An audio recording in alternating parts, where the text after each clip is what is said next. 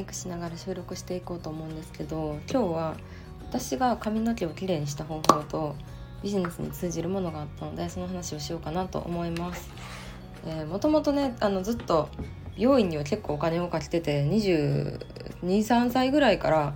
あ、そこそこ高い美容院に通ってたんですよ月1とか2ヶ月に1回ぐらいでもめちゃくちゃバシバシに傷んでて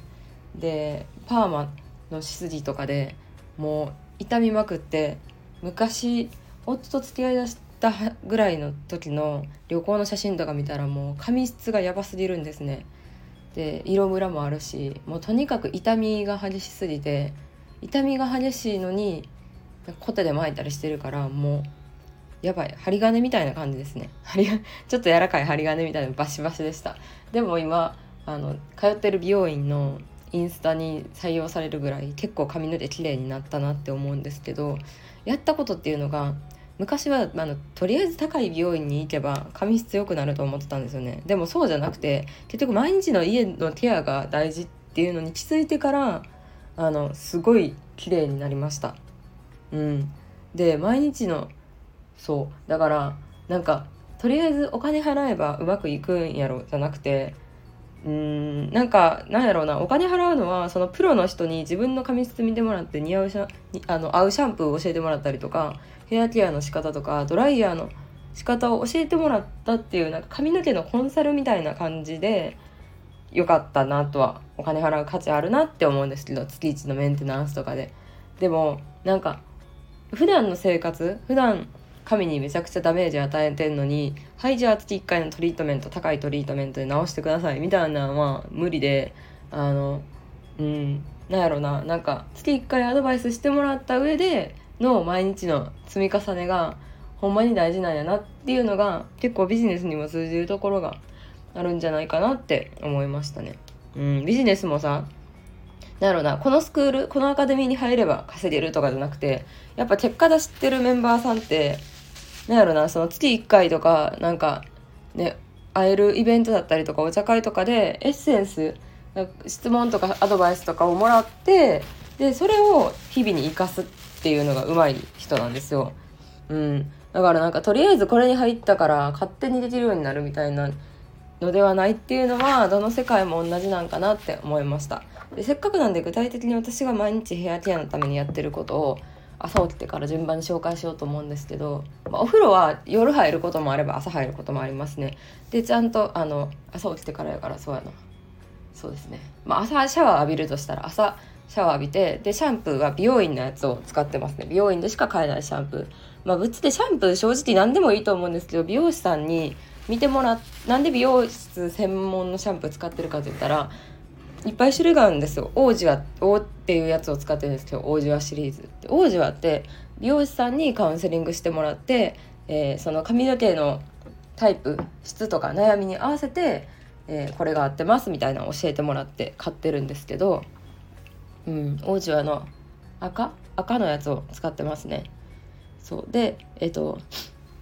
で王子はのシャンプーとトリートメントを使ってシャンプーしてでお風呂から上がったらあの手先にオイルつけてます、まあ、手先のオイルも美容室で買ったやつなんですけどぶっちゃけオイルつけてたら何でもいいと思います。髪の毛長いとどうしても手先が傷んじゃうのであの本当にちょっとだけ取って手先に、えー、つけてで余ったのをもう後ろとか髪の毛の中の方とか前髪とか。でも本当につけすぎたらもうオイルはやり直し効かないのでもうちょっとずつでいいと思います。ちょっとずつで足りなかったら増やすぐらいのもう増やさなくてもいいと思うんですけどオイルつけて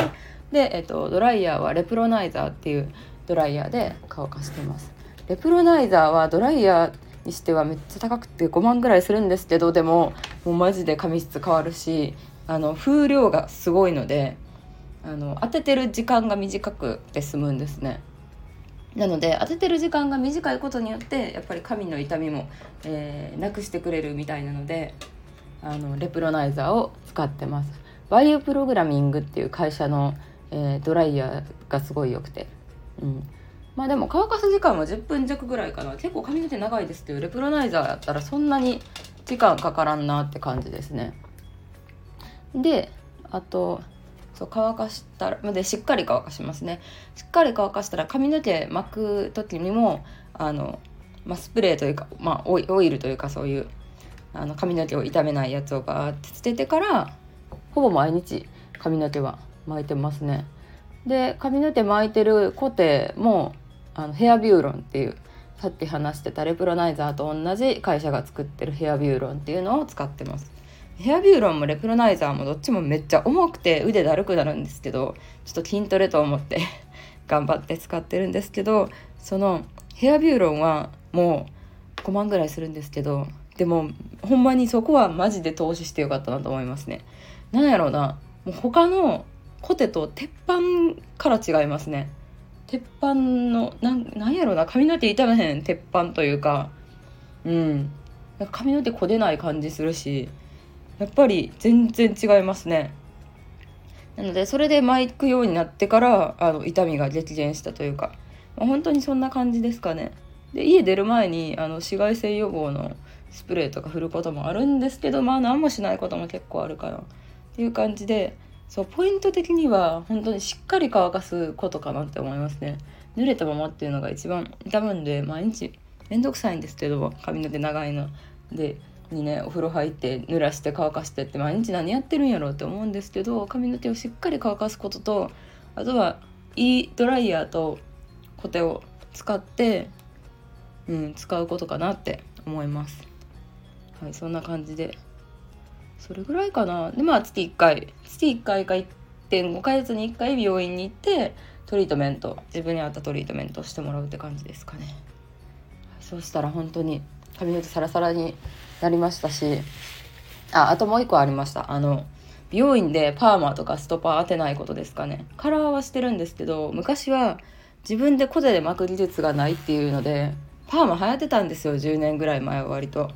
うん、でパーマしたらこう濡れて乾かした時にこう巻き髪みたいな感じになるっていう触れ込みなんですけどやっぱりもう髪の毛全体がめちゃくちゃ傷んじゃうんですよね。なのでブリーチとパーマストレ、えーと、強制宿毛はしなくて面倒くさいですけど毎日コテで巻いた方がうんちゃんとしたコテだったらダメージ少ないかなって思います。まあ、そんな感じで、まあ、何にね時間とお金を使うかっていうのは本当に人それぞれだとは思うんですけど私は結構髪の手に、えー、時間とお金を使っていて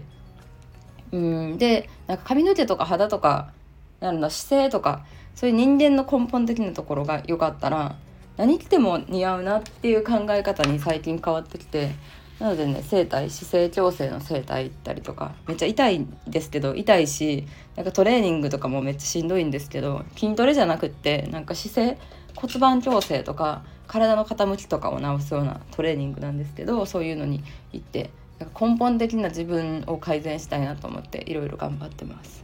はい、そのトレーニング整体のトレーニングもねあれなんですよやっぱりそこに行った時だけやってもらうんじゃ全然意味なくて普段の日常生活で連れて行ってるんで日常生活の姿勢やったりとかなんか時間ある時のその教えてもらった運動するみたいな本当に毎日のコツコツが大事なので